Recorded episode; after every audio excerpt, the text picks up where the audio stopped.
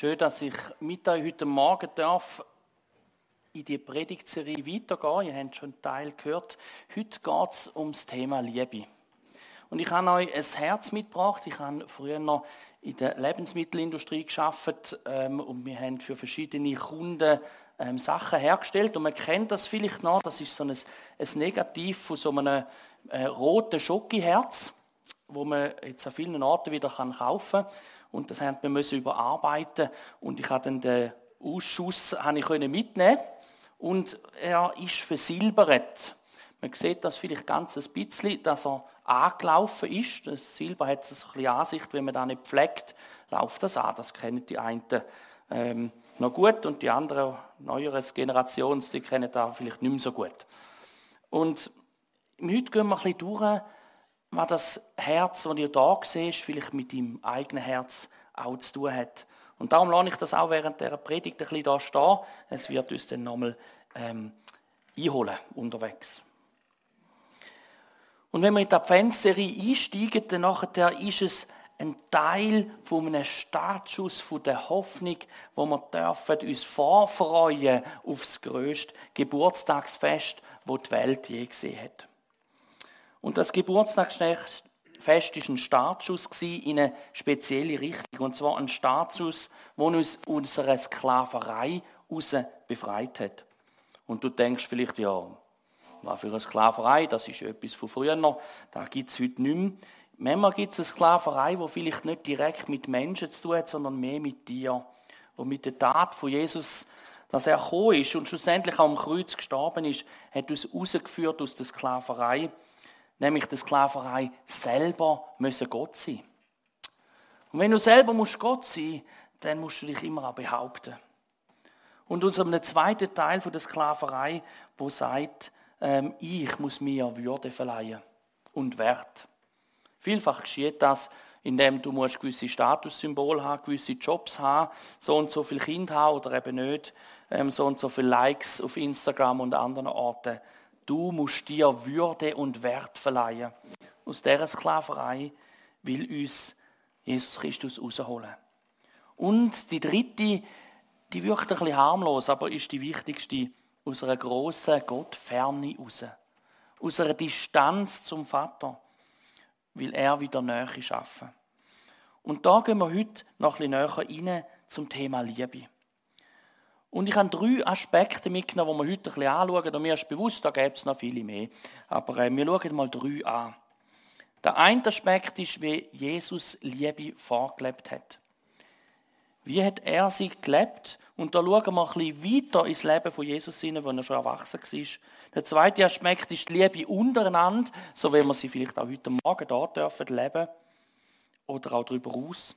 Und das dritte ist das ganz persönliche Liebe Jesus und du. Und ich steige nie mit dem ersten Teil, der Ausdruck von der Liebe, so, wenn ein Jesus uns vorgelebt hat. Und wie gesagt, wir greifen ein bisschen aus, es ist ein Teil unserer Geschichte raus, wo Jesus bereits schon erwachsen war. Und da ist er unterwegs mit einem ähm, jungen Mann, einem Geschäftsmann. Der ist eigentlich recht erfolgreich hat mehrere ähm, äh, Teile vom Geschäft und ist ein bisschen enthusiastischer und auch ein bisschen kratzbürstiger zum Teil. Er hat ähm, auch so Eigenschaften gehabt, wo man würde sagen, ja, ist vielleicht ein bisschen impulsiv gewesen. Und mit dem Mann ist er unterwegs gewesen. Und, das, ähm, und der Mann hat Jesus richtig gern gehabt. Er hat gesagt, äh, Moll, das, dem möchte ich nachfolgen. Und am Höhepunkt von so der Beziehung zwischen Jesus und dem Mann ist er mit ihm unterwegs, ganz nah. Er hat noch ähm, das Abendmahl mit ihm gefeiert und dann hat er ihn in die Pfanne gehauen. Er hat ihn verleugnet. Er hat gesagt, ich kenne dich nicht. Auf eine direkte Frage hin, ob, man Jesus, ob er Jesus kenne und Teil der Jüngerschaft sei, hat er gesagt, äh, nein,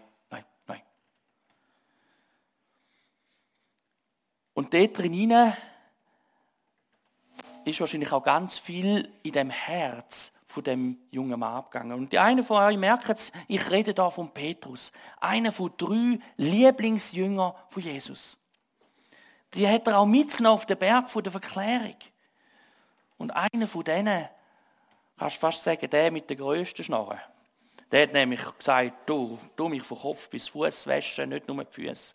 Steg sie, der gesagt hat, ich komme überall mit. Ausgerechnet der hat dann nicht zu einem gestanden, was drauf und dran wäre. Und die Geschichte, die geht noch weiter.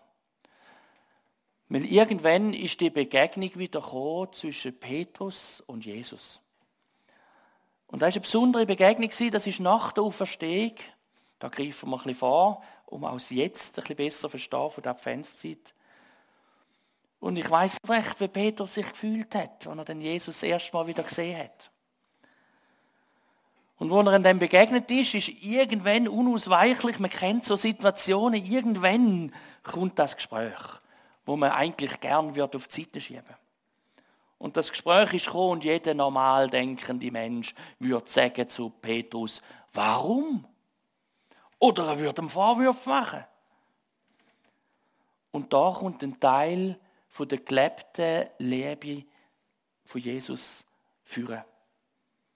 Er fragt nicht warum. Er macht ihm auch keinen Vorwurf, was gelaufen ist. Er stellt eine Frage. Und die Frage heißt: Liebst du mich? Hast du mich gern? Und die stellt er dreimal. Und beim dritten Mal, ich glaube, der, Jesus schon auch, äh, der Petrus schon auch gemerkt, ja, er will es nochmal richtig wissen. Ist der Petrus traurig gewesen und gesagt, ich habe dich wirklich gern. Und da merkt man, dass Jesus ein Beziehungsmensch ist. Er sucht eine Nähe zu den Menschen. Er sucht eine Beziehung zu den Menschen. Er will nicht eine rituelle Haltung und einen Gottesdienstbesucher mehr. Er sucht eine Nähe zu dir und zu mir. Er möchte dein Herz wieder aufpolieren. Und so hat er das auch mit dem Petrus gemacht. Und er hat ihm im Vorfeld ganz am Anfang gesagt, dich will ich mal zu einem Menschenfischer machen. Da hören wir auch gerade sein Handwerk, er war Fischer. Gewesen. Und dann sagt er, du sollst Kephas heißen, der Fels. Auf dir will ich Gemeinde bauen. Gerade der, der erst gerade aus dieser Zeit rausgekommen ist, da sind nur drei Tage dazwischen gewesen, ähm, wo er ihn verraten hat. Und Jesus sieht mehr in dir wie dein Fehlen, wie deine Verfehlung. Jesus sieht das Potenzial, das er in dich hineingelegt hat. Und da will er Führer holen. Für das ist er auf die Welt gekommen. Weil er weiß, dass wir Kind Gottes sind. Weil er weiß, dass wir ihm ähnlich geschaffen sind. Darum feiern wir Weihnachten. Darum freuen wir uns in der Adventszeit, wie wir gehört haben, an jedem Schöckeli mehr bis dann zum 24. Und ich glaube, dass genau darum der Petrus im Brief, im ersten Petrusbrief, Kapitel 4, Vers 8, ein Stückchen Herz teilt hat später. Dort schreibt er nämlich, vor allen Dingen aber, habt untereinander beharrliche Liebe, denn die Liebe deckt der Sünde Menge zu. Ich glaube, da redet der Petrus aus dem Herz von sich selber raus weil er weiß, was mal geschehen ist. Und darum sollen wir die Liebe leben. Gelebte Liebe ist ein Ausdruck von einer Nachfolgerin und einem Nachfolger von Jesus. Im 1. Korinther 13 ist da relativ viel darüber geschrieben. Das schauen wir dann später noch an. Wir gehen einen Schritt weiter in die zweite Frage. In der gelebten Liebe untereinander, so wie wir sie da sehen, der Hauskreise, auf deinem Alltag, in deiner ähm, Beziehungen, in deinem Umfeld. Und dort kommt praktisch gelebte Liebe zum Vorschein. Dort hat es nicht mehr viel mit Theorie zu tun. Und so praktisch gelebte Liebe ist etwas, was, glaube ich, auch jetzt wieder wichtig wird. Zum schauen, wie gern hast du dein Nachbar, dein Arbeitskollege, ein Freund von dir, dein Mitchrist oder Mitchristin, wenn er sich nicht impfen lässt. Oder er lässt sich impfen. Und du bist die gegensätzliche Meinung, wie es auch immer gibt. Kannst du denn ihm noch mit Liebe begegnen oder sind denn nur noch deine Prinzipien im Umgang mit dem im Vordergrund? Und da gibt es ja noch anders, oder? Wo man dann kennt, mit Menschen ins Keg hineinkommen. Und mit dort drin schreibt einer auf im 1. Korinther 13 und sagt, die Liebe ist geduldig und du kannst mitlesen, freundlich, sie ist nicht verbissen, sie prahlt nicht und schaut nicht auf andere herab. Liebe verletzt nicht den Anstand und sucht nicht den eigenen Vorteil. Sie lässt, sie lässt sich nicht reizen und ist nicht nachtragend. Sie freut sich nicht am Unrecht, sondern freut sich, wenn die Wahrheit siegt. Liebe nimmt alles auf sich. Sie verliert nie den Glauben oder die Hoffnung und hält durch bis zum Ende. Dann denkst du vielleicht, ja, Bootsheiter, ja, die Latte liegt jetzt gerade ein bisschen hoch. So ein bisschen, weißt, im Blick mit der Person, die du sonst schon ein bisschen auf der Latte hast. Dann denkst du vielleicht, mm, geduldig, dranbleiben. Ausgerechnet mit dem. Und ich glaube, dann hilft Jesus, gelebte Liebe zu leben. Und du denkst, die Latte ist wirklich ein bisschen hoch, aber sie muss so hoch sein. Weil dann versteht man auch andere Aussagen, die in der Bibel stehen, im sogenannten biblischen Kontext. Das heißt, wenn du alles über alles ein bisschen zusammenfassend anschaust. Weil da hat er etwas in Gemeinschaft ihnen aufschreiben lassen. Noch vor der Kreuzigung für vielleicht jetzt oder auch sonst andere Situationen. In Matthäus 24, Vers, 5, äh, Vers 12 steht, die Gesetzlosigkeit wird immer mehr Überhand nehmen und die Liebe wird vielerorts erkalten. Vielleicht ist auch in unseren Kreisen die Liebe ein bisschen erkaltet bei gewissen Diskussionen.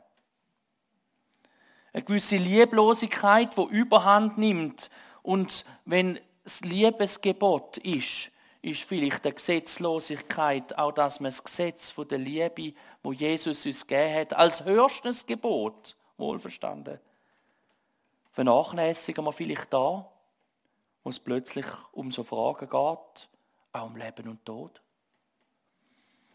Die Liebe unter verkühlt ist abgekühlt ein sogenanntes abgekühltes Verhältnis, das kennt man.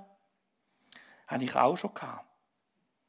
Ich mag mich an Situationen erinnern, als junger Bursch, da hat mich mal jemand so gekränkt, nach fünf Jahren nicht mehr mit dem geredet. Das ist nicht gerade unbedingt so ein Vorzeigebeispiel als Pastor. Aber es ist, wie es ist. Und irgendwann hat die Liebe wieder dürfen kommen und wir dürfen Sachen bereinigen. Für das ist Jesus gekommen zum Sachen können bereinigen Dass wir nicht immer stehen bleiben, sondern zu Überwinderinnen und Überwinder werden. Und ich glaube, dann wird Liebe immer mehr zu einem Schlüsselaspekt im gelebten christlichen Leben. Im Alltag, wie auch im Gottesdienst, im Hauskreis etc. Und dann kommen auch Sachen viel mehr Gewicht über. Wenn im Epheser 4,2 steht, in aller Demut und Sanftmut, in Geduld. Ertragt einander in der Liebe. Da steht ertragen, nicht einfach nur schön haben. Und manchmal muss man auch sein Gegenüber ein bisschen ertragen. So redest du mal mit meiner Frau. Da gibt es ein paar Eigenheiten, die sind ähm, schwierig, sagen wir mal. Und da gibt es noch andere Sachen, wo du vielleicht auch das Gegenüber musst ertragen Aber lass die Liebe nicht erkalten. Und bist nicht blauäugig, das geschieht viel schneller, als man denkt. Du hast zwar einen hochroten Grind, aber ganz erkaltetes Herz. Und da müssen wir dranbleiben, dass die Liebe nicht erkaltet. Und jetzt gehen wir in den dritten Teil hinein. Da wird es ein Schritt persönlicher. Wenn wir in der Adventszeit uns bewusst werden, dass Jesus gekommen ist für uns und im Nachhinein auch wissen, was er gemacht hat für uns, dann merken wir, da geht es um nicht um eine Liebenstheorie. Da geht es um praktisch gelebte Liebe. Und praktisch gelebte Liebe nennt die Bibel Nachfolge. Wir wollen Jesus nachfolgen, ihm ähnlicher werden. Und dann werden wir vielleicht auch ein bisschen gnädiger.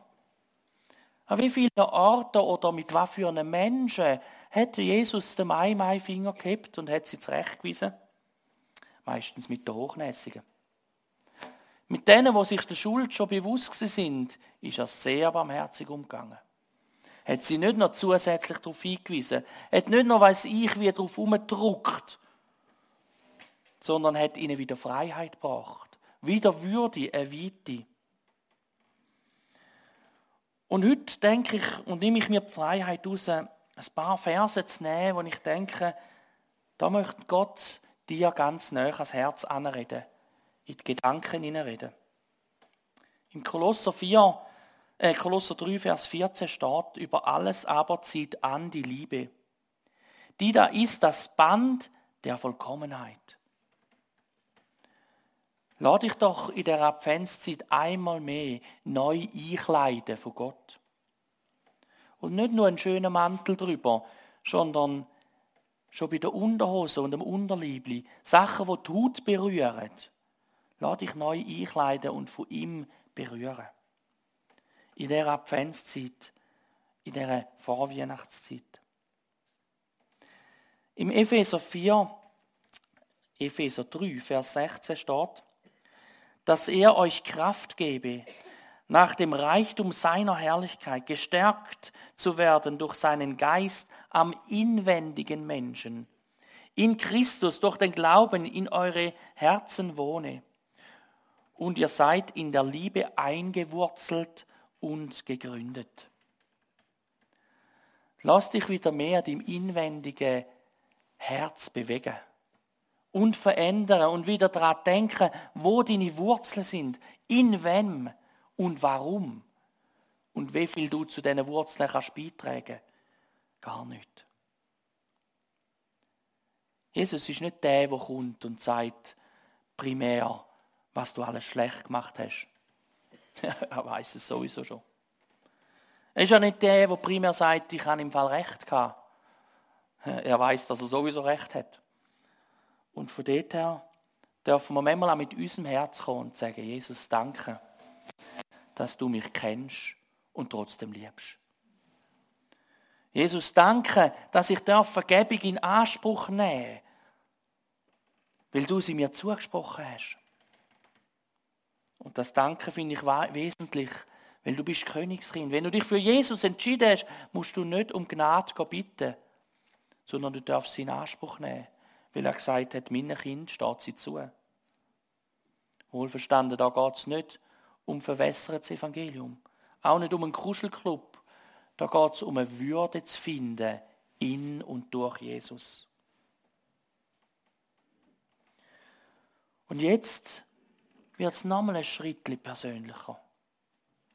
Jetzt möchte ich dich daheim am Livestream bitten, im Saal nebenzu und auch da Mach mal einen Moment lang die Augen zu. Keine Angst, einfach mal die Augen zumachen und meiner Stimme folgen. Stell dir vor, du wirst Jesus sehen. Und Jesus wird so näher an dich antreten, dass du seine Augenfarbe kannst erkennen. Und du merkst, wenn er dich liebevoll aber auch durchdringend und innig anschaut. Du siehst in seinen Augen sogar richtig seine Liebe zu dir. Und in dem Blickkontakt ist ein Moment ruhig. Und dann sagt Jesus zu dir, liebst du mich? Hast du mich wirklich gern?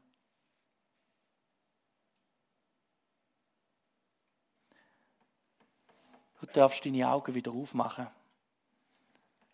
Was macht das mit dir? Was hast du vielleicht im Stillen für eine Antwort gegeben? Du hast vielleicht einen Moment lang deinen Blick abnehmen, weil du denkst, ich kann nicht weiter in die Augen hineinschauen. Ich kenne das immer wieder, dass ich das Gefühl habe, ich darf nicht mehr in die Augen von Jesus hineinschauen. Und jedes Mal spüre ich förmlich, wenn er meinen Kopf hebt und sagt, mal, du darfst. Das will ich auch dir heute Morgen zusprechen. Und ja, du kannst ähm, Menschen nicht gern haben. Du kannst Mühe haben, sie zu lieben. Und du kannst auch sagen, nein, ich will nicht. Und ja, du kannst vielleicht auch sagen, ich will Gott nicht gern haben und ich habe auch Mühe mit ihm. Kann er übrigens alles gut stehen lassen. Aber was wir nicht können sagen oder verneinen oder ignorieren ist, dass er uns gern hat. Egal, wo du stehst, egal, ob du Gott kennst oder nicht. Er sagt uns, und es ist aufgeschrieben im, Johannes, äh, im Johannesbrief, im vierten Kapitel, Vers 19 steht, Lasst uns lieben, denn er hat uns zuerst geliebt. Das können wir wenig ausklammern. Dass er sagt, und ich habe dich richtig gern. Und da ist vielleicht dann, wenn Jesus kommt und sagt, komm mal zu mir. Komm mal ein bisschen näher an. Wir müssen da mal ein bisschen an dir umpolieren. Und mal ein bisschen um riebeln. Und das ist im Fall Abträgen vom Material. Und wenn Jesus an dir fängt an, dein Herz zu verändern, wird er unweigerlich müssen ein bisschen Material abtragen. Er wird müssen daran umschaffen und du kannst es, wenn du willst, zulassen. Und er will fest daran ummachen, dass ein Teil von dem, was der Alltag dich ermatten lassen hat, wo dein Herz ermüden und auch erkalten lassen hat, wieder dafür tritt, wann er in dich hineingesetzt hat und in dein Leben hineingedenkt hat. Er will wieder, dass du dich selber auch so siehst, wenn er dich sieht. Im Glanz.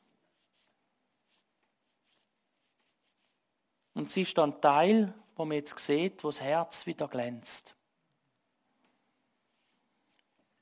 Und ich habe jetzt erst eine Ecke gemacht und vielleicht musst auch noch mal zwei, drei Mal zu Jesus antreten, dass er dein ganze Herz mag aufpolieren. Wieder den Glanz führen holen, wo in dein Leben hineingesetzt ist. Ich habe zum Schluss Zusammenfassung als ein Gebet formuliert. Und die Gebetszusammenfassung liegt übrigens auch draussen auf, die darfst du mitnehmen, wenn du willst. Sie ist nachher auch eingeblendet und ich tue sie vorlesen. Und wenn du willst, darfst du das einfach innerlich mit den Gedanken mitgehen. Heiliger Geist, danke, dass du mich, kenn, dass du mich erkennen lässt, wo meine Liebe zu dir oder zu Menschen erkaltet ist. Denn ich und mein Haus wollen dir nachfolgen oder auch dienen. Jesus Christus, danke, dass du mich zuerst geliebt hast. Danke, dass du mir hilfst, durch dich auch andere wieder zu lieben. Und ich in deiner Nähe aufgewärmt, verwurzelt werde dazu. Vater im Himmel, danke, dass du mich kennst und mich an so vielen Orten auch erträgst und mir dennoch zusprichst, dass du mich liebst. Danke, dass ich mit dir auch die, in dir auch die Kraft schöpfen kann, andere geduldig zu lieben und zu ertragen. Danke, dass du darin auch ganz viel Schuld zudeckst und mich, meine Gedanken und Handeln veränderst. Amen.